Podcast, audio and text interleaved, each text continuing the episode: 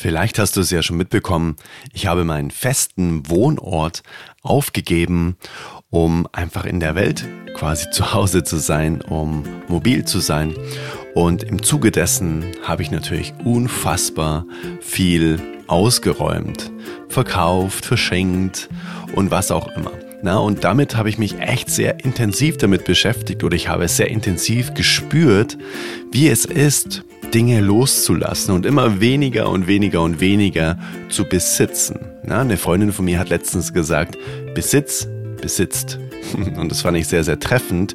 Und im Zuge dessen habe ich mich so ein bisschen eingelesen in das Thema Minimalismus. Wirklich die Dinge zu haben, die man liebt, für die man total dankbar ist. Und darüber wollte ich eine Podcast-Folge ursprünglich machen und habe gemerkt, ich kann das gar nicht so richtig ausdrücken. Und dann bin ich auf ein Buch gestoßen von der Verena Schürmann. Und dieses Buch heißt Man nennt uns Minimalisten eine ganz persönliche Geschichte. Und darin erzählt sie, wie sie zu dem Thema gekommen ist und wie sie mittlerweile ja schon bekannt dafür ist, für das Thema Minimalismus. Und sie lebt das wirklich auch schon seit vielen, vielen Jahren, hat da sehr, sehr viele Erfahrungen, kann das auch sehr, sehr gut ausdrücken. Und da dachte ich mir, naja, wie toll wäre es, wenn Verena einfach direkt hier im Podcast-Interview darüber erzählt. Weil sie hat viel, viel mehr Erfahrung als ich und dementsprechend kann ich da auch noch sehr, sehr viel davon lernen. Und ja, deshalb ist Verena heute im Podcast-Interview und wir reden über das Thema Loslassen von Dingen, wenig besitzen und das, was man besitzt, das liebt man und darin ja, geht man auf und ist total dankbar dafür, dass man die Dinge hat, die man hat und man hat nicht zu viel. und was das auch psychisch mit einem macht, äh, welche Freiheit und Klarheit es einem in allen Bereichen gibt, das ist wirklich sensationell und genau darüber sprechen wir heute. Also lass uns jetzt direkt reinspringen in das Interview mit Verena. Ganz, ganz viel Spaß damit. Hey Mother Nature, you're so wonderful. You're full of overall.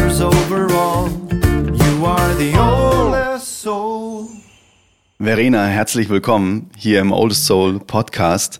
Ich habe im Intro ja schon erwähnt, wie ich dich gefunden habe über dein Buch. Und ich habe hinten auf dem Klappentext auch schon ein bisschen gelesen, äh, wie du denn überhaupt auf die Idee gekommen bist. Nämlich es fing alles im Keller an, soweit ich weiß. Und Verena, voll schön, dass du da bist. Vielleicht magst du ein paar Worte verlieren, wie, wie du überhaupt generell zu dem Thema gekommen bist und wo du herkommst und ähm, was dich so ausmacht. Ja, hallo Adrian. Erstmal vielen Dank für die Einladung. Freut mich sehr, dass ich euch hier ein bisschen inspirieren darf heute. Das wirst du. Und ähm, ja, wie du schon gesagt hast, das fing im Keller bei uns an mit dem Ausmisten und äh, den Begriff Minimalismus äh, kannten wir da gar nicht. Also ähm, ich lebe hier mit meinem Mann und unserem Teenager, der ist jetzt 15. Wir haben noch eine, äh, eine Hündin aus dem Tierschutz haben wir die damals adoptiert und wir wohnen hier zu dritt auf 77 Quadratmeter mit einem kleinen Garten, dass man sich das so ein bisschen vorstellen kann. Also wir wohnen nicht im Tiny House oder so, wir wohnen ganz normal in einer ganz normalen Wohnung und ähm, haben auch einen Keller, wie schon gesagt. Und da wollten wir damals eigentlich im Winter einfach mal ein bisschen aufräumen und ausmisten. Und äh, ja, so fing das Ganze an. Und ja, nahm irgendwie kein Ende. Also das zog sich dann durch die Wohnung weiter mit dem Ausmisten und ähm, ja, den Minimalismusbegriff habe ich, glaube ich, anderthalb Jahre später erst entdeckt.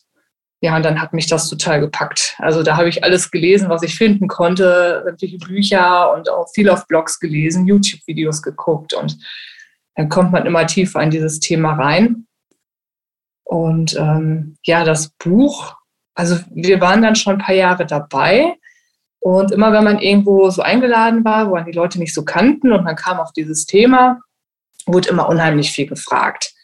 Und ähm, wir hatten halt dann auch immer viel zu erzählen, weil sich auch sehr viel verändert hat bei uns. Und dann sagte mein Mann irgendwann, ach, schreib doch mal ein Buch darüber. Ich sage, ich schreib, ich kann doch kein Buch schreiben. Ich bin auch kein Autor, ich habe keine Ahnung vom Schreiben. Klar, man hatte damals Deutsch in der Schule, aber dann hört es auch auf. Und ähm, ja, da habe ich mich da einfach dran gesetzt. Und dann habe ich die Möglichkeit gefunden, das als äh, Self-Publisher rauszubringen, also quasi ohne Verlag, weil das war jetzt nicht so meins, dass ich da jetzt jahrelang hinter irgendwelchen Verlagen herlaufe. Und dann dachte ich, ach, versuch's es einfach, hast nichts zu verlieren. und äh, habe dann das Buch geschrieben. In der Corona-Lockdown-Zeit quasi ist das auch entstanden. Ach krass. Im ersten Lockdown muss man ja auch schon dazu sagen mittlerweile. Mhm. Und äh, ja, das Buch dann rausgebracht. Und das heißt, man, man nennt uns Minimalisten. Mhm, genau. Hm, cool. Genau. Mhm. Jetzt ist das Buch mittlerweile ein Jahr schon mhm. auf dem Markt. Mhm. Wow. Und genau. wie kam der Impuls, überhaupt in den Keller zu gehen? Weil ähm, ich ja, kenne es halt von mir, ähm, alles, was irgendwie in der Wohnung nicht gebraucht wird, ah ja, stell's in den Keller. Und mhm. das sagt man über Jahre, Jahre, Jahre, so dass dann irgendwann die Tür nicht mehr aufgeht. Mhm, und genau. man irgendwann oben drüber wirft. und man Angst hat, die Tür aufzumachen, weil ansonsten muss man mit der Schneeschippe alles wieder reinkehren. Ne? Und ähm, wie war das bei, bei euch, dass du wirklich dieser, dieser intrinsische Wunsch war, so hey, okay, jetzt reicht's. Da unten, ich weiß, da ist etwas, so ein dunkles Loch und ich, wir müssen da jetzt ran. Wie kam das? Also so schlimm sah der Keller nicht aus, muss ich dazu sagen. Also das war alles schön geordnet im Regal. Man okay. könnte auch noch reingehen. Also okay. so schlimm war es tatsächlich nicht. Okay. Aber ich habe das dann oft gehabt, ähm, gerade im Winter und dann hast du ein kleines Kind hier und äh, der bereitet sich dann auch über alle aus zum Spielen mhm. und irgendwie war alles eng und voll und da habe ich gerade im Winter immer so einen Rappel gekriegt. Mhm. Und äh, ja, weiß ich, dass es dann jetzt gerade der Keller gewesen ist, weiß ich, also man plant sowas ja nicht, mhm. dass man irgendwann mal da endet, wo wir jetzt sind, sage ich mal. Mhm. Das war einfach dieser Impuls, boah, mir ist das jetzt alles zu viel, ich muss mir jetzt Luft machen. Mhm. Ja, und ich möchte jetzt irgendwie mich von irgendwas befreien. So. Und dann war es in dem Fall einfach der Keller. Es hätte mhm. wahrscheinlich auch der Kleiderschrank sein können mhm. oder die Küche. Bei uns war es der Keller und mhm. da lagen halt Sachen, die hatten wir damals im, schon in den anderen Wohnungen in irgendwelchen ähm, Vorratsschränken mhm. gelagert oder im Keller oder wie auch immer. Und die lagen jetzt in unserem Keller da schon seit sieben Jahren und wurden nie benutzt. Mhm. Und dann haben wir gesagt, ey, was, ne, guck mal, die schleppen wir von Umzug zu Umzug mit und wir benutzen die Dinge nie. Ja. Und jetzt weg damit. Und dann mhm. haben wir erstmal alles nach oben in die Wohnung geräumt und geguckt, was macht man damit? Was kann man damit noch machen? Viele Dinge konnte man noch über Kleinanzeigen haben wir verkauft. Ähm, für manche Sachen lohnt es sich einfach auch nicht. Und äh, da haben wir ganz viel ins Sozialkaufhaus gebracht und mhm. gespendet. Mhm. Und irgendwann äh, sind wir auf die Idee gekommen, einfach mal so eine Kiste in den Vorgarten zu stellen, mit einem Schild dran zu verschenken. Und dann tat sich erst gar nichts und abends war die Kiste auch mal komplett leer. Okay. So, und dann hat mich das so gepackt. Ich denke, boah, das ist so einfach, diese Sachen loszuwerden. Ich stelle alles in den Garten. Und, ja, genau. Und dann bei uns kommen auch immer relativ viele vorbei. Mhm. Und dann habe ich alle Schränke durchgeguckt nach den nächsten Sachen und wieder weg. Und abends war wieder alles äh, vor der Haustür weg und mhm. dann ging das Tag für Tag so bei gutem Wetter und ich glaube, über ein Jahr hatten wir wirklich fast jeden Tag was im Vorgarten okay. Also ähm, da kommt auch jetzt manchmal immer noch was hin, wenn ich was finde, was ich doch nicht brauche. Mhm. Und da war man auf mal in so einem Fluss drin. Mhm. Also man merkte, boah, das tut jetzt gut, wenn ich mich davon befreie. Yeah. Ähm, die Schränke werden übersichtlicher. Ähm, man hat sprichwörtlich mehr Luft zum Atmen. Das mhm. war dann so ganz deutlich, als die ersten Möbelstücke leer waren. Mhm. Man hatte, wir hatten immer zu wenig Platz oder meinten wir, wir hätten zu wenig Platz. Ähm, mittlerweile hätten wir eigentlich sogar ein Zimmer über, wenn man so möchte. Also ähm, ja, man fühlte sich im Kopf freier, mhm. klarer, befreiter, leichter. Ähm, ja, das war einfach so ein gutes Gefühl. Und da wollte man dann quasi immer mehr von. Mhm. Also, mhm. ja gut, wie eine Sucht. Obwohl es ist eine Sucht, was kann dir passieren, dass mhm. du nachher nur noch mit dem Rucksack da sitzt? Also, mhm. ne, es schadet ja niemandem. Mhm. Eine Sucht vielleicht jetzt nicht, aber ähm, irgendwann waren wir auch an einem Punkt, da haben wir gesagt, jetzt ist es gut, jetzt ist es passend. Wir haben nur noch die Dinge, die wir brauchen und mhm. auch mögen. Das finde ich immer wichtig, dass man auch Dinge besitzt, die man wirklich mag. Ja. Und ähm, ja, aber es ist Mhm. Es bleibt ja nicht Status quo. Also dann das Kind wächst, dann sind die Kleidung, dann ist die Kleidung zu klein, dann änderst du vielleicht Interessen oder hast ein neues Pro äh, Projekt, dann kommen wieder Dinge hinzu, dann wüsstest du wieder Dinge aus. Mhm. Aber es ist nicht mehr die Masse, mhm. die man am Anfang hatte. Mhm. Also es wird dann einfacher. Mhm. Genau. Gibt es da so einen äh, so einen Plan mittlerweile oder würdest du jemand den du auf einer Party triffst und der sagt, wow, das möchte ich auch machen. Was würdest du dem für einen Tipp geben? Hey, fang einfach mal damit an. Wenn du dich ähm, dem Thema Ausmisten und diesem, diesem Befreien von Besitztümern oder auch wahrscheinlich auch ähm, diese, dieses Lösen von Anhaftungen an Dingen. Ne? Das ist ja auch was, mhm. was man lernt. Das ist meine Erfahrung, so dieses, wow, man, man ist an nichts mehr gebunden, weil ein Freund von mir hat letztens äh, so schön gesagt, es gibt ja diesen Spruch, man kann nicht nicht kommunizieren und das gilt auch für Dinge, hat er gemeint. Wenn du in den Raum kommst, alles redet mit mir, mit, mit, mit einem, ne? So dieses, äh, putz mich, räum mich auf, äh, benutze mich mal wieder. und es ist total laut dann plötzlich. Ne? Und je weniger man von diesen sprechenden Gegenständen hat oder kommunizierenden Gegenständen hat, desto ruhiger wird es natürlich auch, auch im Kopf, im Außen, im Innen. Und kannst du das unterschreiben oder nochmal zurück auf die Frage, was würdest du jetzt, um dahin zu kommen, zu diesem, in diesem Prozess, oder den Prozess anzustoßen, was würdest du jemandem auf einer Party sagen? Ja, ganz easy, fang damit mal an. Also erstmal hast du das super beschrieben mit diesen Dinge sind laut. Genauso hätte ich es jetzt dann auch gesagt. Äh, alles ruft nach einem und es wird wirklich leiser, wenn man weniger hat und auch mehr, weniger visuelle Eindrücke. Mhm. Ähm, um an, anzufangen, finde ich immer dieses äh, Minimalismus-Game ganz gut. Also ähm, das geht 30 Tage. Aha. Du fängst am ersten Tag an, ein Teil auszumisten, am zweiten Tag zwei Teile, am dritten Tag drei Teile und so weiter, mhm. bis du am 30. Tag dann 30 Teile ausmistest. Mhm. Und da kommen dann knapp 500 Teile nachher zusammen, die du da ausgemistet hast. Hm. Du kommst dann da automatisch in diesen Flow rein. Mhm. Ähm, oh, das ist befreiend und mhm. es ist ja einfach, erstmal ein Teil zu suchen. Das kann auch ein leerer Karton sein oder das müssen ja nicht sofort Erinnerungsstücke sein. Mhm. Ähm, oder ähm, was ich sonst auch ganz gut finde, einfach mal zu sehen, was brauche ich wirklich.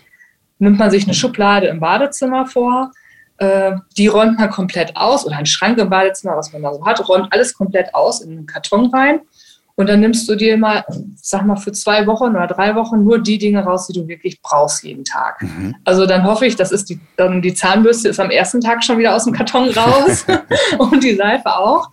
Aber dann siehst du dann am Ende dieser ein, zwei Wochen, Jetzt bellt der Hund gerade. Ui. ja, Findet er auch, die halt, Zahnbürste ist wichtig, hat er gemeint. Ja, genau.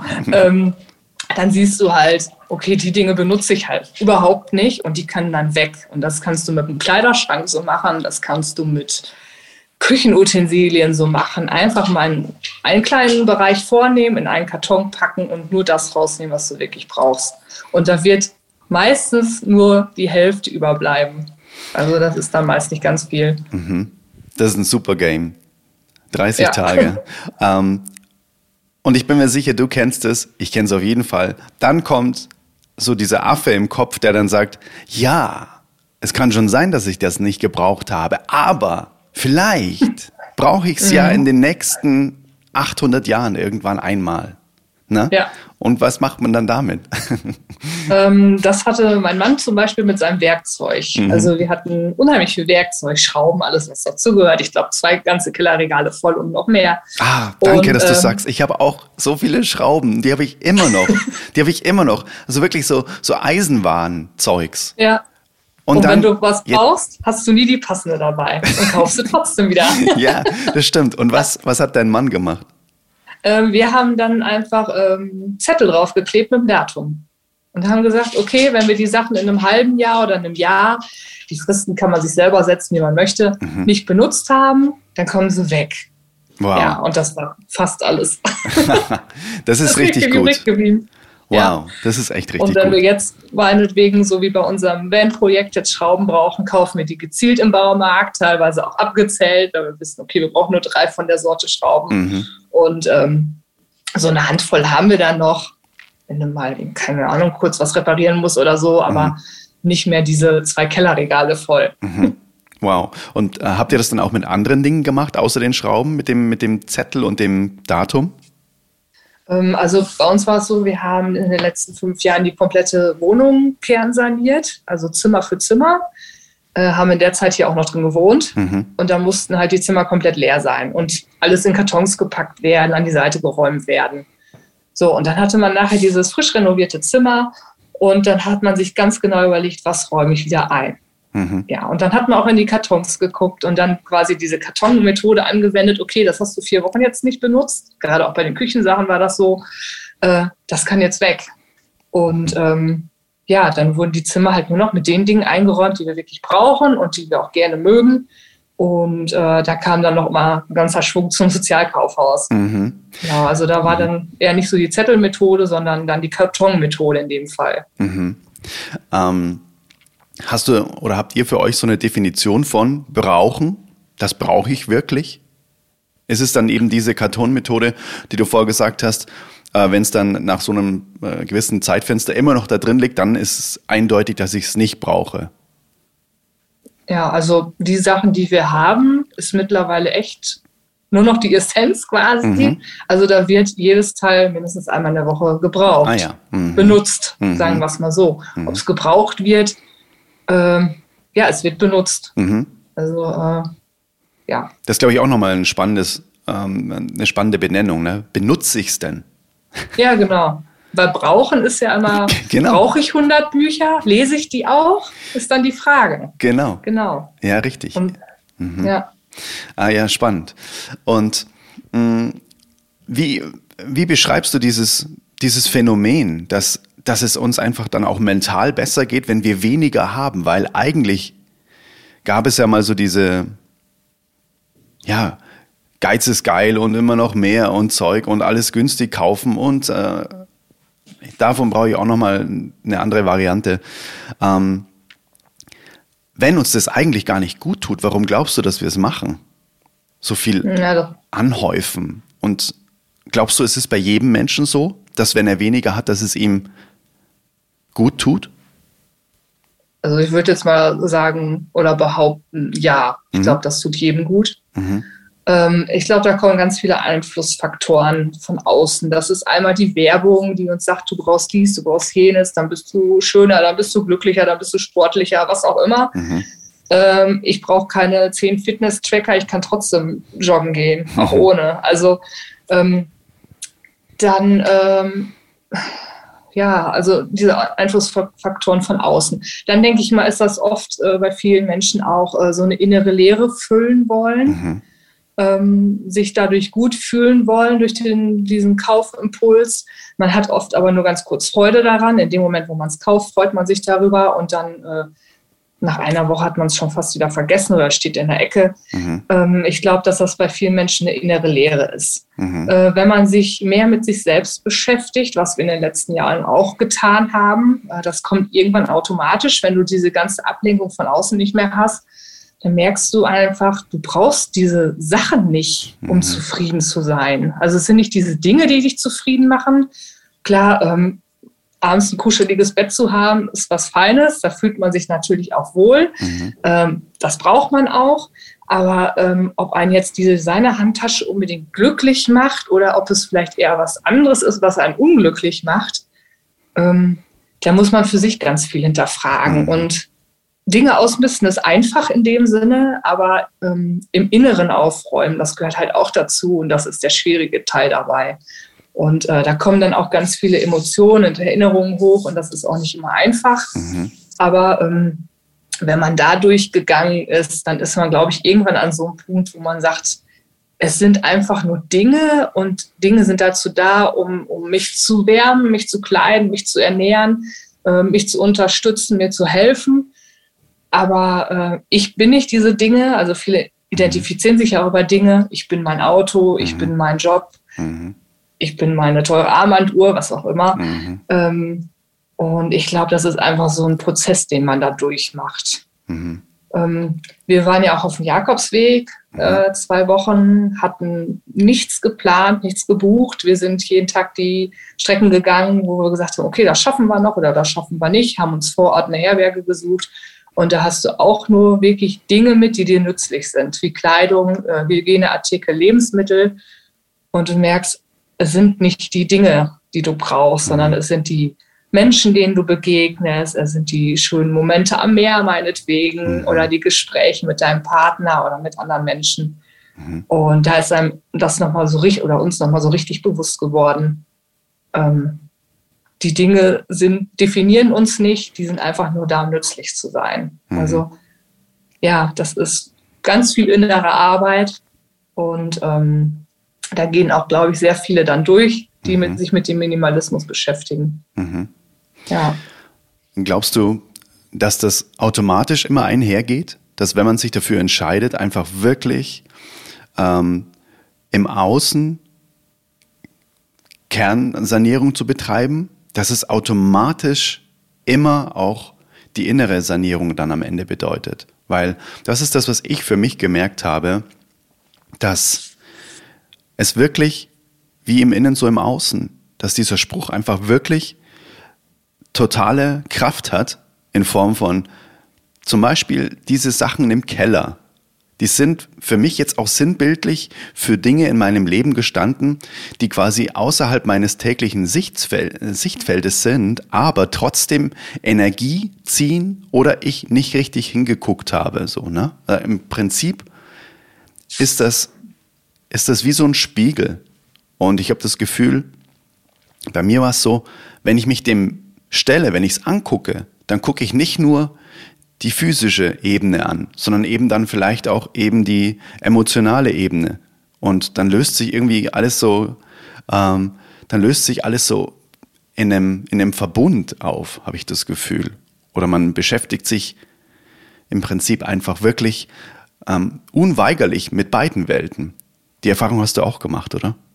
Eben. Ja, total. Mhm. Also der Keller, der steht ja auch im Feng Shui für die Vergangenheit. Ah, und ich finde, wow. da ist auch vieles, also ich bin keine Feng Shui-Expertin, aber so ein paar Sachen, die habe ich immer irgendwie im Hinterkopf. Und mhm. ich glaube, da ist auch vieles dran, weil im Keller sammelst du auch oft Sachen aus deiner Vergangenheit. Vielleicht alte Schulbücher oder äh, alte Stofftiere oder Spielzeug oder was auch immer. Mhm. Und wenn du anfängst, dich mit diesen Dingen zu beschäftigen oder auszumisten, kommen ja ganz viele ähm, Kindheitserinnerungen vielleicht hoch. Mhm. Ähm, weiß ich nicht, Gefühle, vielleicht eine zerbrochene Beziehung, mhm. äh, ein Job, der dir nicht gefallen hat. Also da kommen ja ganz viele Emotionen hoch mit diesen Dingen. Und dadurch, dass du dich mit diesen Dingen auseinandersetzt und diese Emotionen hochkommen, setzt du dich automatisch, glaube ich, auch dann einfach mit deinem Inneren auseinander. Ähm, man verarbeitet da ganz viele Sachen aus der Vergangenheit auch. Mhm. Ähm, Dinge, die man, wo man sich nie von lösen können, konnte. Ähm, warum konnte ich mich da nicht von lösen bis jetzt? Ähm, mhm. Ich glaube, das funktioniert nicht nur auszumisten und im Inneren nicht zu bewirken. Mhm. Also, oder es ist vielleicht dann nach, wenn du, klar, du kannst in einem Wochenende alles deiner Wohnung äh, 90 Prozent deiner Wohnung in Müll schmeißen und die Dinge sind weg und du bist von heute auf morgen Minimalist, wenn man so schön möchte. Mhm. Aber ähm, ich sage immer, da kommt der Kopf nicht hinterher. Ja. Weil du hast halt dieses, ähm, diesen Prozess des Loslassens gar nicht mhm. gehabt. Die Dinge sind von heute auf morgen weg. Ja, aber du hast dadurch nichts verarbeitet. Und du wirst dann genauso schnell diese Dinge wieder anhäufen, weil du im Prinzip nichts, soll ich sagen, dazugelernt hast in mhm. dem Moment.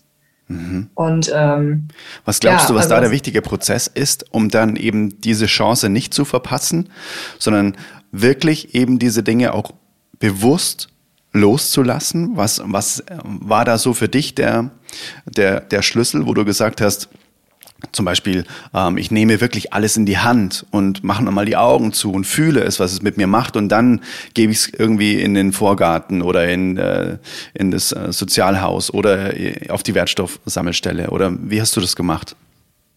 Also äh, ganz wichtig finde ich den äh, gerade beim Ausmisten den Faktor Zeit.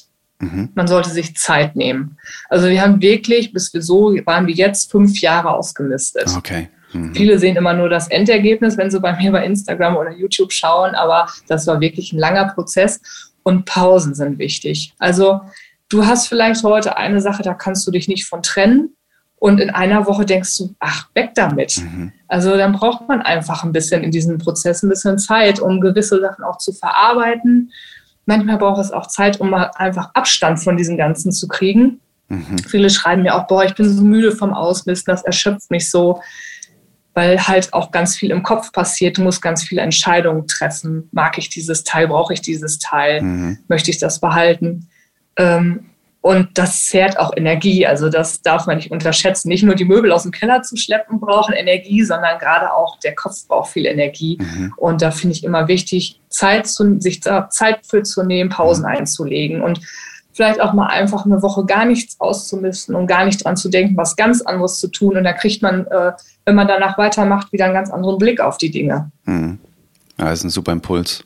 Auf jeden Fall. Ja. Und ich habe das bei mir auch gemerkt, als ich dann wirklich jetzt meinen Wohnsitz aufgelöst habe und eben diese Entscheidungen getroffen habe. Was möchte ich behalten? Was möchte ich verschenken? Was möchte ich verkaufen?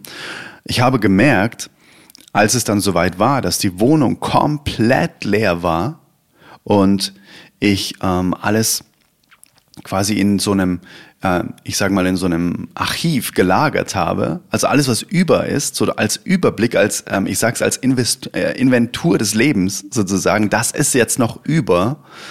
Ich habe gemerkt, ich war zwei Tage lang komplett Banane. Ich hätte nur schlafen können die ganze Zeit und ich war so müde und so groggy einfach. Dachte ich mir so, wow, Boah, Wahnsinn. Und ich dachte mir am Anfang eben auch so, ja, das war bestimmt, weil du dann irgendwie so oft äh, rauf und runter gelaufen bist und dann irgendwie eben dann die ganzen Sachen geschleppt hast. Aber ich hatte das gleiche Gefühl, wie du auch gesagt hast, so dass es einen, dass es, dass der Kopf so im Verarbeitungsmodus ist, was, was habe ich jetzt da eigentlich alles gerade auch emotional losgelassen? Also dieses wirkliche Verarbeiten und das kann ich nur total bestätigen. Ich war wirklich zwei Tage lang außer Gefecht. Ich war einfach wirklich kaputt. Das war echt total spannend. Und jetzt im Nachhinein verstehe ich es auch, weil einfach, wie du sagst, ne, man, man, hat, man wird mit so vielen Dingen konfrontiert. So ähm, alte Liebesbriefe aus der Schule, dann so, wow, krass. Und dann geht der Prozess los, wow, was war denn alles in der Schule und so weiter und so fort. Man ist dann völlig im, im, in so einem Karussell und verarbeitet dadurch auch viel. Ja, kann ich total unterschreiben total. Mhm. Das, also das hatten wir abends auch. Also es gab Tage, da habe ich mich echt so wie erschlagen gefühlt. So mhm. wie du auch schon gesagt hast, fix und fertig, einfach total müde. Es tat alles weh, klar, die Arme taten vielleicht auch manchmal vom Schleppen weh, mhm. aber ich war einfach so müde und so kaputt. Und dann, dann hilft es einfach, eine Pause zu machen, wenn man keinen Zeitdruck dahinter hat und eine Wohnung auflösen muss. Mhm. Aber ähm, einfach eine Pause zu machen und auch ruhig mal vielleicht zwei oder drei Wochen oder es ist ja kein Wettlauf, es ist kein Wettbewerb oder kein Sprint, es mhm. ist ein Marathon. Und auch bei dem Marathon kommt man nie richtig ans Ziel, sage ich immer so schön, weil mhm. man bleibt einfach dran. Also wie ich vorhin schon gesagt habe, man hat immer noch mal wieder Dinge, die man loslassen kann oder möchte oder die Lebenssituation verändert sich oder was auch immer. Man ist nie richtig am Ziel. Mhm. Und ähm, der innere Prozess geht ja sowieso ein Leben lang weiter. Mhm. Also äh, mhm. das bleibt einem ja sowieso. Mhm. Und deswegen einfach Zeit nehmen, das ist ganz wichtig. Mhm. Ähm, wenn du oder wenn du gefragt wirst, ähm, was sind denn so die Vorteile von Minimalismus? Ähm, überzeug mich doch mal. Ich möchte das auch machen, aber ich bin mir noch nicht so sicher. Was würdest du dann sagen? Äh, also wo man es eigentlich alle mitkriegen kann, sag ich mal, ist, das Putzen geht schneller und das Aufräumen geht schneller, mhm. beziehungsweise man hat weniger aufzuräumen. Da sagen alle, das klingt gut, das könnte ich mir vorstellen. Mhm. ähm, mal abgesehen davon, dass man auch Geld spart, weil man nicht mehr so viel unnötigen Kram kauft und auch nicht mehr so viele Sachen ähm, pflegen, reparieren und instand halten muss. Mhm. Äh, man kann vielleicht sogar den Wohnraum verkleinern, spart, spart dadurch dann auch wieder Geld. Mhm. Ähm, wie bei euch jetzt, ne, wo ein Zimmer über ist, im Prinzip dann plötzlich, ne? Ja, genau, genau. ähm, und ähm, ja, es gibt so viele Vorteile. Man kommt schneller zur Ruhe. Ähm, man hat einfach mehr Zeit, weil man sich um weniger Dinge kümmern muss. Man hat dann mehr Zeit für Sachen, wo man Spaß dran hat, wie Hobbys oder Freunde treffen, Familie, was auch immer, was man gerne macht. Ähm, mhm. Ja. Äh, was glaubst du, was der Grund ist, warum man schneller zur Ruhe kommt? Äh, ich glaube, weil man einfach nicht mehr so reizüberflutet Aha. ist von allem. Also, ähm, mhm. wie wir vorhin schon gesagt hatten, die Dinge rufen ja auch nach einem. Und äh, das hast du dann ja, das schon mal weniger, dass du weniger Dinge hast, die nach einem rufen und, und äh, abgestaubt werden wollen, geputzt werden wollen, repariert werden wollen. Ähm, man hat, also so ist es bei uns, wir haben ja sehr viel äh, visuelle Ruhe auch in unseren Räumen. Mhm. Ähm, wir haben in jedem Raum ein Bild hängen, ein großes Bild, das darf dann auch wirken. Und ansonsten haben wir, wie man sich es beim Minimalisten vielleicht auch vorstellt, weiße Wände. Mhm. Wobei ich dazu sagen muss, wir haben das erste Mal jetzt weiße Wände. Wir hatten immer farbige Wände und das finde ich jetzt auch sehr beruhigend. Mhm. Ähm, ja, diese visuelle Ruhe einfach. Mhm. äh, was einen dann auch schneller runterkommen lässt. Unser Sohn hat das auch gemerkt nach seiner Zimmerrenovierung kam auch nur noch so die Essenz wieder rein von seinem Zimmer, was er sagt, das möchte ich unbedingt haben, das kann weg. Und er kann sich tatsächlich auch besser konzentrieren bei den Hausaufgaben. Wow. Ähm, also er hat das auch gemerkt, ja. Mhm. Ach, ich kann mir das so gut vorstellen. Ich merke das auch bei mir. Das ist so krass. Und jetzt steht ein neues Kapitel an, ne? Du hast ja vorher schon erzählt, dass quasi äh, der Van schon vor der Tür steht und ihr den jetzt gerade ausbaut. Wie kam es zu dem Schritt? Ähm, soll es dann quasi wirklich ein Vanlife werden oder ein äh, Konglomerat aus eurer Minimalistenwohnung als Homebase und von dort aus sternförmig immer wieder in die Welt fahren? Oder wie, wie ist da der Plan und wie, ähm, wie kam es dazu? Ja, also äh, es sieht natürlich alles danach aus, dass das unser nächster Schritt ist. Ist es auch in dem Sinne, aber tatsächlich ist dieser Traum schon um die 17 Jahre alt. Hm. Also wir hatten damals einen kleinen äh, VW Bulli, so einen T3, so einen alten, mhm. und hatten uns den auch selbst äh, ausgebaut, waren damit auch auf dem Urlaub.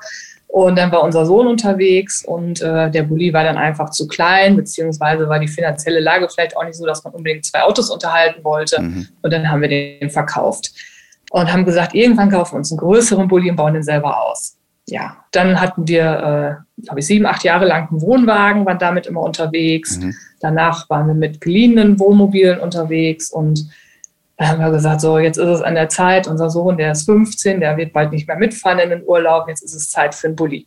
Mhm. Äh, dann ist wieder Platz genug für uns beide, beziehungsweise den Hund werden wir mitnehmen. Mhm. Und äh, also unser Plan ist, je nachdem, wie es auch so mit unserem Sohn dann läuft, wie oft der noch mitfahren möchte oder auch nicht, mhm dass wir ja auf Dauer jedes Wochenende auf jeden Fall unterwegs sein werden. Äh, wenn man mal Urlaub hat, beziehungsweise wenn man mal ein Homeoffice hat, könnten wir auch unterwegs sein. Mhm. Äh, ich kann sowieso von überall aus arbeiten mit YouTube, Instagram. Mhm. Und ähm, das wird sich dann zeigen. Also das ist jetzt wieder so eine neue Reise, die wir da starten und wir planen jetzt gar nicht erstmal viel. Das wird sich dann zeigen und entwickeln und auf Dauer im Van leben könnte ich mir für ein paar Monate vorstellen, auf jeden Fall. Mhm. Aber ähm, es ist auch so, unsere Wohnung hier ist eine Eigentumswohnung und mhm. das ist auch so ein bisschen unser, ähm, ja, unser, unsere Altersvorsorge, sage ich mhm. mal. Und äh, ich weiß jetzt nicht, ob wir da mit 85 noch im Van leben mhm. werden oder dann vielleicht wieder zurück in die Wohnung. Mhm. Von daher wird die Wohnung auf jeden Fall in irgendeiner Form bleiben mhm. und mit dem Van, das wird sich zeigen. Ja. Spannend, spannend. Also wirklich dann auch weitere Reisen, so äh, wirklich mal in die Sonne und da bleiben und so. Ja. Mhm. Also ich denke mal, erstmal werden wir in Europa bleiben und dann mal gucken. Also mhm. Ja, wir lassen uns mal überraschen, wo es uns so hintreibt. Mega. Also für nächstes Jahr wollen wir auf jeden Fall erstmal nach Schweden. Mhm. Äh, das ist jetzt so erstmal der Plan und dann werden wir sehen. Wow. genau. Voll schön. Ich kann es nur so gut verstehen, einfach dieses autarke, mobile Freiheitsgefühl und dann auch im Van. Ne? Und das ist auch das, was, was bei mir so, so Klick gemacht hat.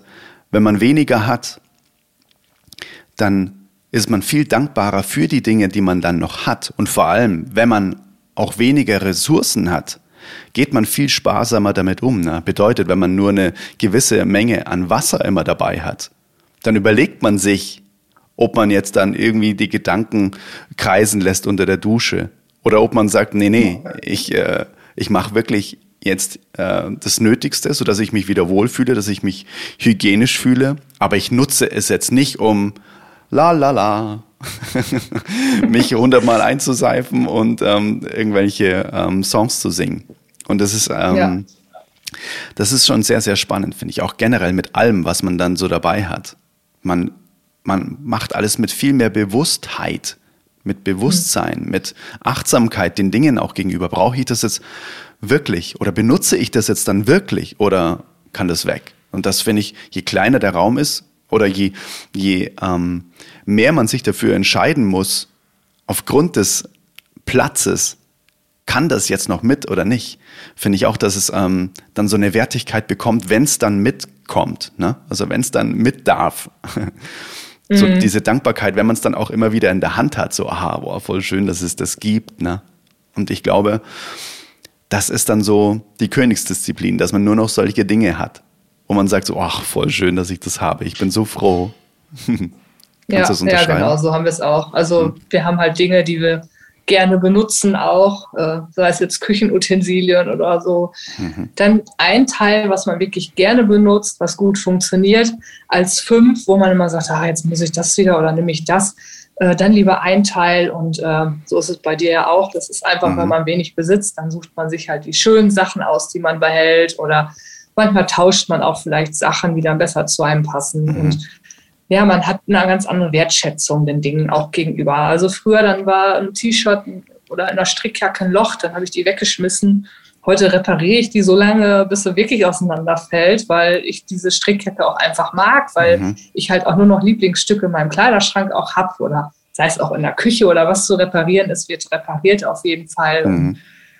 Ich finde auch mittlerweile sogar anstrengend, neue Dinge zu kaufen, muss ich ganz ehrlich sagen. Weil äh, man hat jetzt einfach das, wo man sich wohl mitfühlt und wenn dann was kaputt ist, was man wirklich nicht reparieren kann, dann und man braucht wirklich Ersatz, ähm, dann wieder so was Gleichwertiges zu finden, hm. äh, ja, finde ich manchmal anstrengend. Kann ich total verstehen. Total. Mhm. Da bin ich total bei dir. Ich, äh, ich fühle das ganz genauso. Ähm, gibt es noch so, ähm, so ein, zwei Dinge, die du vielleicht jetzt den, äh, den Hörerinnen mit auf den äh, Weg geben kannst, wirklich zu starten. Außer diese, das fand ich schon mal mega geil, also diese, dieses Game, ne, dieses 30-Tage-Game. Dann auch das mit diesen Kisten und dann äh, zu gucken, was ist am Ende noch drin, was verwende ich denn wirklich und was nicht. Hast du noch so ein, zwei Dinge zum Abschluss, wo du sagst, das, ähm, das gebe ich total gern mit und das auch so ein bisschen Lust macht, auch dein, dein Buch zu lesen und ähm, vielleicht auch nochmal hm, gerne einen Ausblick, wann lohnt es sich, dein Buch zu lesen, wenn man was am Ende erreichen möchte? wann ist es eine gute Investition? Also erstmal, um anzufangen, ähm, anfangen, ganz wichtig. Einfach anfangen. Keine großen Gedanken machen, einfach anfangen. Wenn euch was in die Hände kommt und ihr denkt, oh, wann habe ich das das letzte Mal benutzt, direkt in eine Kiste aussortieren. Mhm. Also gar nicht lange überlegen oder irgendwo viel lesen oder was weiß ich. Einfach anfangen mhm. und ganz wichtig, immer aufs Bauchgefühl hören. Habt ihr bei irgendeiner Sache ein schlechtes Bauchgefühl und wollt das nur behalten, weil euch das vielleicht mal jemand geschenkt hat, dann auch weg damit. Mhm. Also aufs Bauchgefühl hören, weil ihr wollt ja nachher glücklicher sein und, und euch freier fühlen und das könnt ihr nicht mit Sachen, die euch ein schlechtes Gefühl vermitteln. Und ähm, zu meinem Buch, äh, alle, die mal ihr Leben oder bestimmte Bereiche hinterfragen möchten, mhm. den würde ich sehr ans Herz legen, war einfach mal die Dinge hinterfragen. Warum mache ich das so? Ähm, mache ich das so, weil das alle so machen? Macht mich das überhaupt glücklich? Weil wir haben auch wirklich alle Lebensbereiche hinterfragt und das ist einfach unsere, also ich gebe da jetzt nicht direkt Tipps, sondern das ist einfach unsere Erfahrung, mhm. unsere Geschichte mit dem Minimalismus. Mhm. Ähm, ja, welche Bereiche wir hinterfragt haben und äh, welche Bereiche wir geändert haben und wie wir sie geändert haben. Mhm. Also das ist jetzt wirklich so ein Einblick in so eine ganz persönliche Minimalismusreise. Was sind das so für drei, vier Beispielsbereiche, wo, wo dann quasi dieser Minimalismus dann übergeschwappt ist? Also dieses, ähm, ich räume physisch auf und was sind dann, dann noch so drei, vier Bereiche, wo dann eben auch dieses, ich räume da jetzt mal auf, passiert sind? Ja. Also das sind einmal die materiellen Dinge, ganz mhm. klar. Dann ähm, haben wir unsere ähm, Ernährung komplett umgestellt. Ah, wow. Äh, von heute auf morgen, äh, weil wir die hinterfragt haben, wo kommen unsere Lebensmittel her, wer produziert die, was tut mir überhaupt gut. Wow. Ähm, wir haben das Thema Plastik angegangen und damit auch ähm, unseren Müllkonsum, sage ich mal, weil mit jedem Teil, was du kaufst, konsumierst du auch Müll, holst den Müll ins Haus. Das Thema sind wir angegangen. Ähm, wir sind das Thema Kosmetik angegangen. Mhm. Was schmiert man sich eigentlich tagtäglich auf die Haut? Mhm. Ähm, wow. Äh, Erinnerungsstücke äh, sind ein Thema, ähm, mhm. wie wir uns so von Erinnerungen auch gelöst haben. Mhm. Ähm, ja, es sind einfach so, wir haben auch tatsächlich beide unsere Jobs gewechselt. Das beschreibe ich jetzt allerdings nicht in meinem mhm. Buch, weil das dann so mehr oder weniger danach dann auch kam oder damit. Ähm, Wahnsinn, oder ja, was das für Auswirkungen hat, was ja, das für eine Riesenwelle ja. schlägt. Unfassbar. Genau.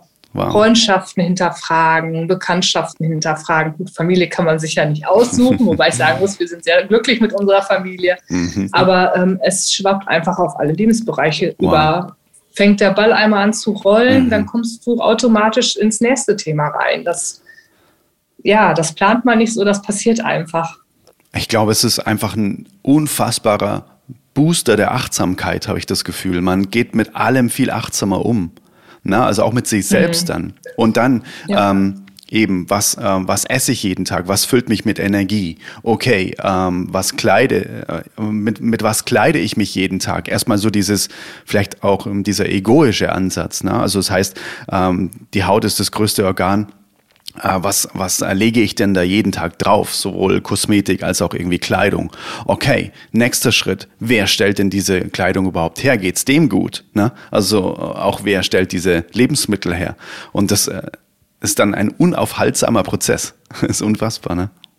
Wow. Ja, Im Endeffekt hast du da, kommst du da nie zu einem Ende, mhm. weil es sich dann immer wieder weiter ausweiten würde. Mhm. Und irgendwann muss man sagen, okay, ich habe jetzt das Bewusstsein dafür, für die und die Produkte oder Lebensmittel oder so. Und ähm, dann liegt es an einem selber, möchte ich da jetzt tiefer reinsteigen in dieses Thema oder nicht. Mhm. Ähm, aber wie du sagst, das ist auch viel Achtsamkeit. Und es ist immer wieder die Frage, was tut mir gut, was macht mich glücklich? Und diese beiden Fragen gehen einfach in alle Lebensbereiche rein. Mhm. Wow. Und ich finde, ich finde die Beantwortung der Frage gar nicht so wahnsinnig einfach, weil was macht mich glücklich, ist ja meiner Meinung nach oder meiner Erfahrung nach auch ganz oft verblendet, dass wir uns, dass wir uns einreden, das macht mich jetzt glücklich. Aber im Prinzip ist es auch wieder ein, ein vorgeschobener Glücksgrund dann. Na, also das habe ich für mich so ein eingeredeter Glücksgrund. Also da wirklich dann an die Essenz, an die Basis zu kommen. So, ist das jetzt Glück? Ist das Glück, was ich jetzt hier spüre? Ja oder nein? Das äh, ist auch wieder so viel Persönlichkeitsentwicklung, habe ich das Gefühl. Und ja, das äh, ist ein Prozess, wie du sagst, ein Marathon. Und nicht, das macht man jetzt mal schnell, dann hat man das erledigt mit der Persönlichkeitsentwicklung und dann kann man auch wieder weitermachen. So, ne? Sondern mhm. das ist ja einfach äh, ja, ein, dauerhaft, ähm, ein dauerhafter Prozess, der ja auch Spaß machen soll. Ne? Das ist immer das Wichtigste manchmal habe ich so das Gefühl, das wird dann so zum, mm, zum Wettbewerb. Ne? Es soll ja auch einen Prozess machen, die Reise soll auch Spaß machen. So dieses Anfangen mal auszumisten, was macht das mit mir? Und dann eben so das zu genießen, dass man überhaupt sich auf einer Reise befinden darf. Ja, ja, also mit ähm, diesen ganzen, was macht mich glücklich, da gehört äh, ganz viel Ehrlichkeit zu sich selbst dazu, mhm. weil wie du schon gesagt hast, viele Dinge verblendet man einfach und denkt, ja, das macht mich aber glücklich und das ist vielleicht aber gar nicht so, wenn man mal ganz tief in sich hineinhorcht.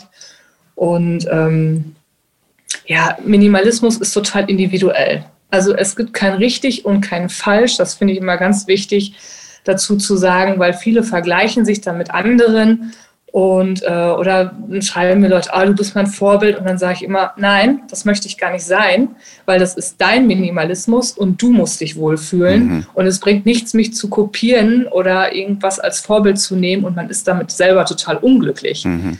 Jeder definiert Minimalismus anders und das finde ich das Schöne daran. Aber so ähm, die Hintergedanken, sage ich mal, mit, mit äh, bewussterem Konsum, mehr Achtsamkeit, das verbindet dann wieder alle. Und ähm, mhm. da ist es wirklich ganz wichtig, seinen eigenen Minimalismus zu finden. Mhm. Und dann da auch auf seine äh, Gefühle und Bedürfnisse äh, zu hören. Mhm. Wow. Weil das heißt nicht automatisch, wenn mich das glücklich macht, macht dich das auch glücklich. Und mhm.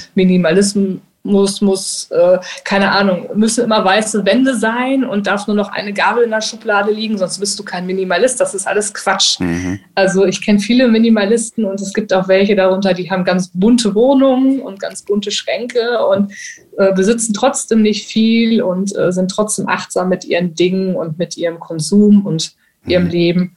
Ähm, ja, das ist, wie gesagt, sehr individuell alles. Mhm. Wow. Vielen Dank, Herr. Das hat so, ähm, jetzt war, das war schon, schon so, so äh, bereichernd, was du gesagt hast. Ne? Nochmal kurz zusammenfassend, so diese Tipps, die du auch direkt am Anfang gegeben hast, so diese 30 Tage, das 30 Tage Game. Am ersten Tag einen Teil einfach mal nehmen und zu spüren, brauche ich es oder brauche ich es nicht, oder mal eins zu finden. Ne? Ich glaube, das war die Aufgabe, was man nicht mhm. mehr braucht bis hin zum 30. Tag dann 30 Dinge. Finde ich mega. Ich finde es ähm, ja auch so spielerisch dann. Das hat einfach so eine Leichtigkeit.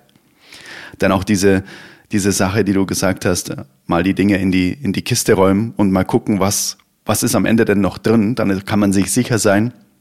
Ähm, hast du da ein Zeitfenster eigentlich genannt? Mal so einen Monat oder sowas, was man dann da irgendwie ähm, rausnimmt aus der Kiste oder wie war das nochmal? Ja, das kann man, also die Zeiten kann man sich selber stecken. Mhm. Ich finde für diese Kistenmethode immer ganz gut so vier Wochen. Mhm. Ähm, es liegt aber auch dran, wenn du jetzt so ähm, saisonale Dinge hast, wie Weihnachtsdeko oder Winterkleidung, mhm. sind vier Wochen im Sommer natürlich sehr schlecht. dann solltest du mhm. vielleicht gucken, okay, ziehe ich das äh, jetzt in diesem einen Jahr, habe ich es dann angezogen mhm und dann äh, weg. Und wichtig, diese Kiste, die du dann zum Beispiel nach diesem Minimalismus-Game aussortiert hast, die Sachen, diese Kiste möglichst schnell dann weg mit mhm. den Sachen. Also nicht erst noch wieder lange stehen lassen. Mhm. Nicht, dass man dann wieder Dinge rausholt, weil man denkt, ach, vielleicht brauche ich sie doch, mhm. sondern dann weg mit den Sachen. Mhm. Also ausgemistet ist ausgemistet. Und mhm. es ist auch ähm, so, wenn du dreimal drüber nachgedacht hast, ein Ding auszumisten, dann kann es meistens auch weg. Mhm. Also die Erfahrung habe ich auch gemacht. Mhm. Mhm. Ja, auch nur ein guter Impuls. Ähm, ja. Sag mal, ein, jetzt fällt mir gerade noch eine Sache ein. Und zwar, ähm, hast du für dich da so ein ähm, so einen Indikator, wo du sagst, das verkaufe ich und das verschenke ich? Ähm, ja, bei uns war es irgendwann so, also wir haben ja sehr viel abgegeben. Ich würde sagen, das waren so etwa 70 Prozent unseres damaligen Besitzes, wo wir gestartet sind. Und irgendwann bei dieser Menge an Dingen sagst du irgendwann, ich mache mir jetzt für 3,50 Euro nicht mehr die Arbeit und stelle alles bei Kleinanzeigen ein. Ganz genau. Ähm, das liegt natürlich auch mal an der individuellen persönlichen Situation, ähm, finanziellen Situation. Aber wir haben irgendwann gesagt, alles unter 10 Euro wird verschenkt und gespendet. Und mhm. ähm, ja, das war so unsere Ah. Wo wir gesagt haben, ja, ähm, oder es ist zu aufwendig oder gerade auch bei Elektrogeräten, dann hast du nachher, dann verschickst du was, dann sagen die Leute, es funktioniert mhm. nicht. Und wenn du da 15 Euro dafür kriegst, dann sage ich, nee, dann ist es mir der Ärger vielleicht nicht wert, der dann kommen könnte mhm. und dann spende ich es lieber. Mhm. Also wir haben da ja auch, wie gesagt, je nachdem so ein bisschen individuell auch entschieden, mhm. ähm, wie wir mit den Dingen verfahren. Also man kann sich ja auch eine Grenze von 20 Euro setzen oder 5 Euro oder mhm. man verkauft alles für einen Euro. Das muss jeder für sich entscheiden. Mhm. Ja, spannend, wie und ihr das gemacht habt. Mhm. Ja, also das war einfach irgendwann die Menge und irgendwann war auch, wir wollten es so noch loswerden. Mhm. Ich wollte es einfach nur loswerden. Mhm. Und manchmal macht Verschenken viel mehr Spaß, Verschenken und Spenden als Verkaufen. Das stimmt. Also, das kann ich unterschreiben. Man, ja, oder mhm. wenn man die Dinge dann persönlich weitergibt an Menschen, also wenn du es äh, an die Straße stellst, sehe ich ja die Leute nicht immer oder im Sozialkaufhaus weiß ich auch nicht, wer es nimmt. Aber wenn du die persönlich weitergibst und die Leute freuen sich darüber, ähm, mhm. ja, das ist viel schöner, als jetzt irgendwie fünf Euro für zu kriegen. Mhm. Also das macht viel mehr Spaß. Mhm. Ich glaube, ehrlich gesagt, dass ich das sage, wie es ist. Nämlich, dass ich einfach vergessen habe, dir am Ende des Podcasts die Fragen zu stellen. Und deswegen haben wir uns jetzt nochmal getroffen. Und du hast ja echt so ganz großartig die Zeit genommen und nochmal die Abschlussfragen, die ich jedem Interviewgast stelle, auch äh, dir stellen zu dürfen. Voll großartig. Danke dafür. und, ja, nicht dafür. und die erste Frage, die stelle ich dir jetzt einfach mal gleich ganz humorlos. Wenn du eine einzige Sache in der Welt ändern könntest, so von jetzt auf dann mit so einem, mit so einem Feenstab, und das ist dann in der nächsten Sekunde anders, was wäre das? Ui, ähm, dass die Menschen äh, netter zu sich sind, zu sich und zu anderen. Dass dieser, dieser ganze Hass und diese Gewalt und dieses Frustriertsein, auch was man so im näheren Umfeld ja auch oft hat, dass das einfach dadurch aufgehoben wird. Ja, und ich glaube, das würde dann sehr vieles andere nach sich ziehen und zum Positiven verändern. Wenn alle mehr Rücksicht auf sich und die anderen nehmen würden. Glaubst du, dass der Ursprung darin, dass die Menschen vielleicht nicht so nett zueinander sind, dass das hm, oder dass, dass das eher quasi so die ähm, das Symptom ist und nicht die Ursache?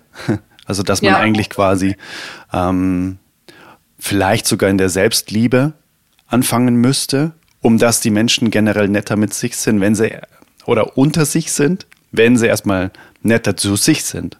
Glaubst du das auch? Ja, das glaube ich schon. Weil wenn man mit sich selber achtsamer umgeht, dann geht man auch mit seinen Mitmenschen achtsamer um, dann mhm. geht man auch mit der Natur und den Tieren und den Pflanzen achtsamer um. Und ich glaube, das würde so viele äh, positive Sachen nach sich ziehen, auch was dann den Umweltschutz angeht oder Klimaschutz. Und ähm, ja, ich glaube, das ist den vielen Menschen ein bisschen abhanden gekommen mhm. in der heutigen Zeit. Dieses Achtsame mit sich und der Umwelt. Voll. Ja. Was ähm, sind so deiner Meinung nach, was wäre denn so eine Hauptstellschraube, um damit mal anzufangen? So dieses achtsame mit sich selbst umgehen, sind so diese täglichen Routinen, die man so für sich macht, so eben zum Beispiel Meditation oder rausgehen in die Natur. Ja, ja genau, wie du schon sagst. Also ähm, vielleicht einfach mal sagen, so jetzt eine halbe Stunde oder eine Stunde am Tag blocke ich einfach nur für mich und dann ja. mache ich was für mich. Sei es jetzt ein Spaziergang, Meditation oder Sport oder ein Buch lesen aber einfach so mal bewusst wahrnehmen, so das ist jetzt meine Zeit, jetzt habe ich keine Verpflichtungen, jetzt muss ich nicht irgendwas anderes noch nebenbei machen, sondern die Zeit nehme ich einfach nur für mich, dass man da so ein bisschen wieder zu sich selbst findet. Voll. Und auch ohne Druck und ohne Stress und ich muss jetzt, sondern bewusst die Zeit nehmen. Voll. Ja. Du kannst es ja auch aus Erfahrung äh, als Mama sagen. Ist es immer so easy, dann auch mit, mit äh, Kind? Kann man das, wenn man will? Also quasi, Stromberg hat einmal gesagt, kann nicht, wohnt immer in der Willnichstraße. ja, das ist gut. Ja, ich denke auch, das geht auch mit Kind und auch mit kleinen Kindern, weil die schlafen ja auch irgendwann abends.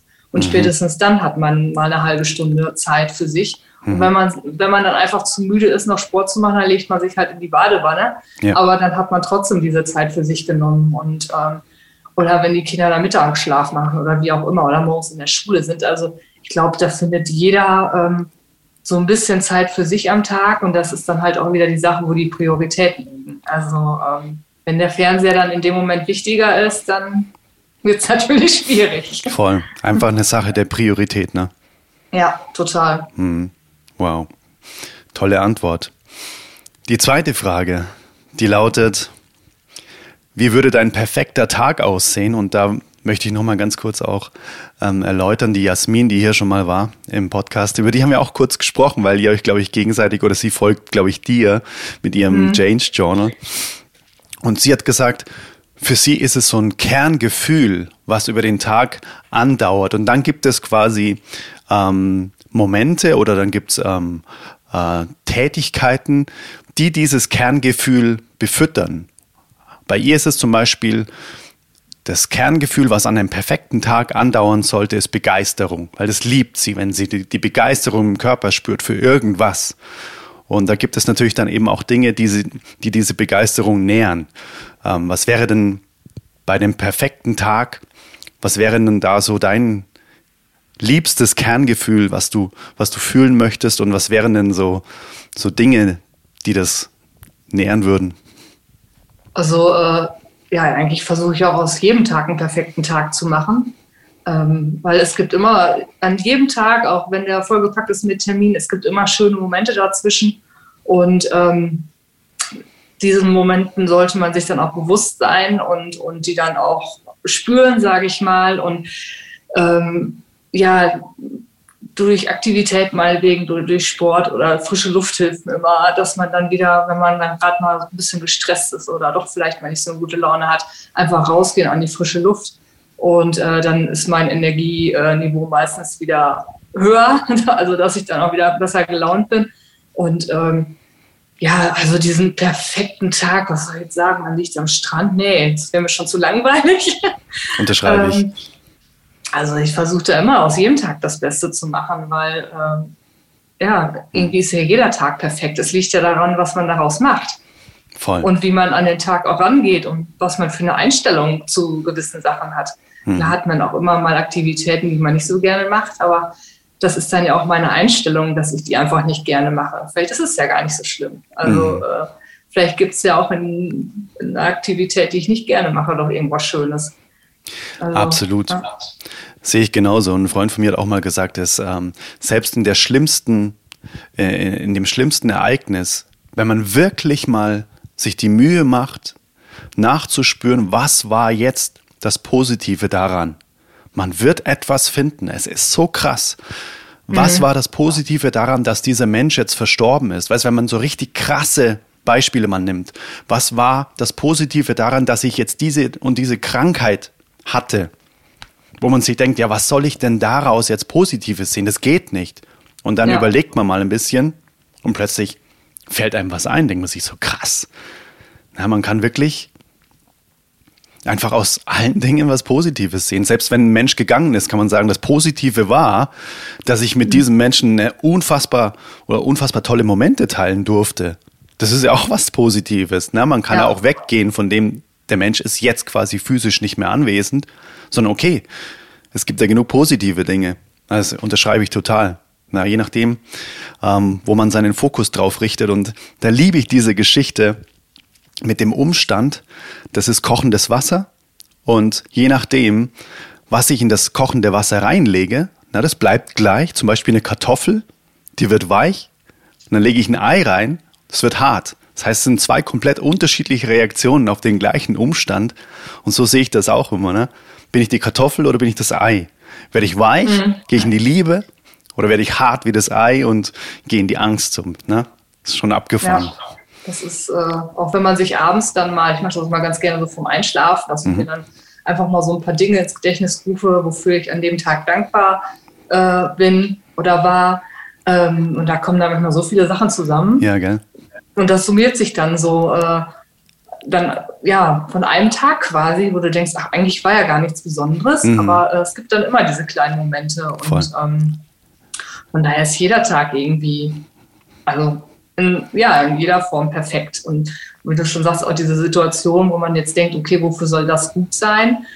Okay, entwickle ich vielleicht jetzt irgendwie eine Krankheit oder so, das ist das ein Warnsignal meines Körpers, dann wollte ich was ändern. Botschaft. Also es ist ja immer, genau, es ist ja immer für irgendwas gut, nur das weiß man dann leider meistens erst nachher oder erst zu einem späteren Zeitpunkt. Ja, genau.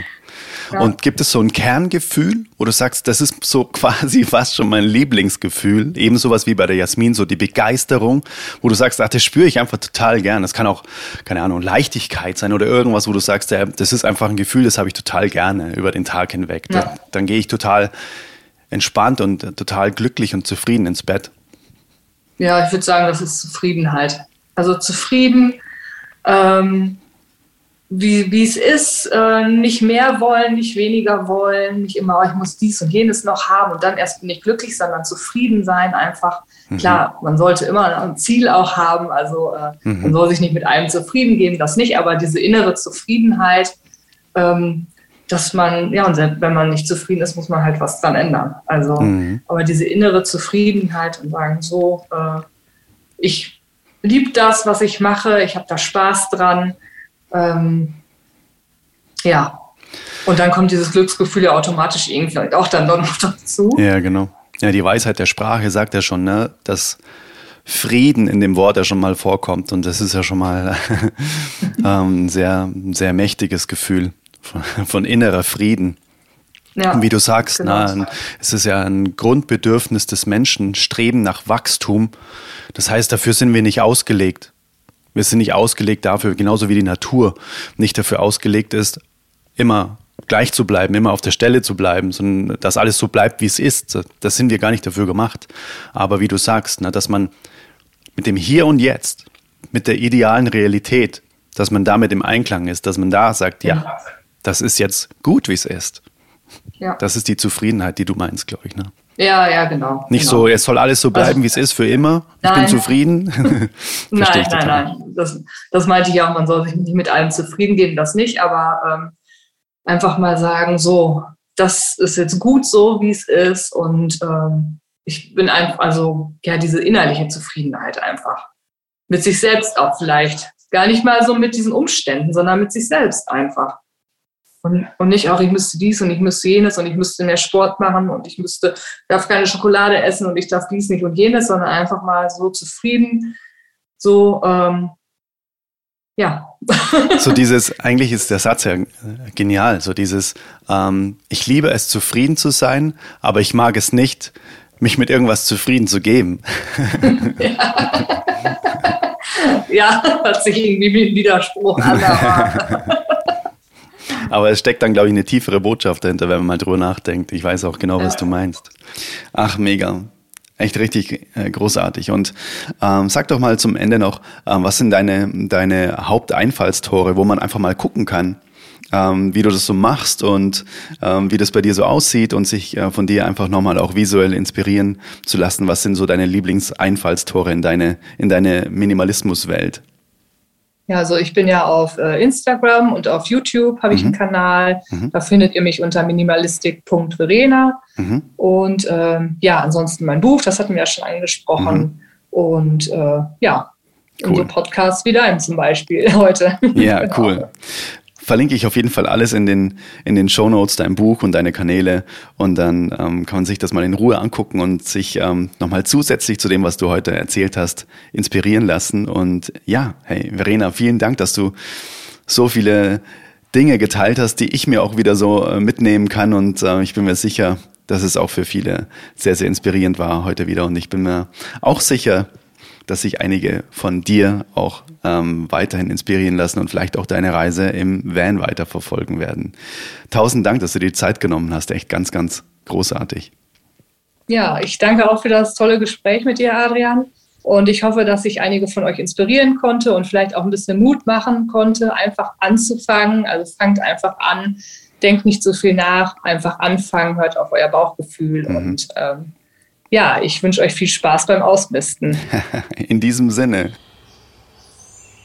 Ja, das sind wir wieder zurück aus dem Interview mit Verena. Du hast es vielleicht schon gemerkt, wir haben da am Ende noch was angehängt, weil ich in der ersten Interview-Session mit Verena vergessen hatte, die beiden Fragen zu stellen, die ich wirklich immer stelle am Ende eines Interviews. Und dementsprechend war Verena so lieb und hat einfach nochmal sich Zeit genommen, um die beiden Fragen zu beantworten. Und ich glaube, da war noch so viel Gehaltvolles dabei. Dementsprechend, ja, bin ich sehr dankbar, dass sie sich die Zeit genommen hat und dass wir das nochmal konservieren durften, ihre Antworten auf diese beiden Fragen. Yes! Dann hoffe ich, dass du dir sehr viel mitgenommen hast, auch für dich. Fang doch einfach auch mal vielleicht an, einfach die Dinge auszumisten, einfach mal eine Kiste aufzumachen und einfach mal peu à peu vielleicht auch dieses Spiel zu spielen, diese 30 Tage Ausmist-Challenge, einfach mit einem Ding anfangen, am nächsten Tag zwei, am dritten Tag dann drei und so weiter. Einfach mal spüren, was brauche ich denn einfach wirklich gar nicht mehr. Weil alles kommuniziert mit uns, alles schreit putz mich, benutz mich, verkauf mich. und je weniger von diesen Dingen in unserem Leben sind, die mit uns ständig kommunizieren, desto ruhiger und klarer wird auch unser Geist. Also, dann bin ich sehr gespannt. Schreib mir gerne auf Instagram, was deine Meinung dazu ist. Und wenn dir dieser Podcast gefällt, dann abonniere ihn auch super gerne. Und auch freue ich mich sehr über eine 5-Sterne-Bewertung auf Apple Podcast. Den Link findest du in den Show Notes. Alle Links auch zu Verena findest du in den Show Notes. Guck da jetzt einfach gerne mal rein. Wenn du mein Vinylalbum vorbestellen möchtest, dort findest du auch den Link in den Show Notes. Ich wünsche dir jetzt noch einen super schönen Tag, Abend, je nachdem, wann du das hörst. Und wir lesen uns auf Instagram und wir hören uns in der nächsten Folge wieder. Das wird auch wieder ein Interview mit der ganz lieben Estella Schweizer über das Thema Fermentation. Das ist super spannend, freue mich jetzt schon drauf. Nur das Beste für dich. Let it flow, let it grow, dein Adrian. Bye bye. Hey Mother Nature, you're so wonderful. You're full of wonders overall. You are the only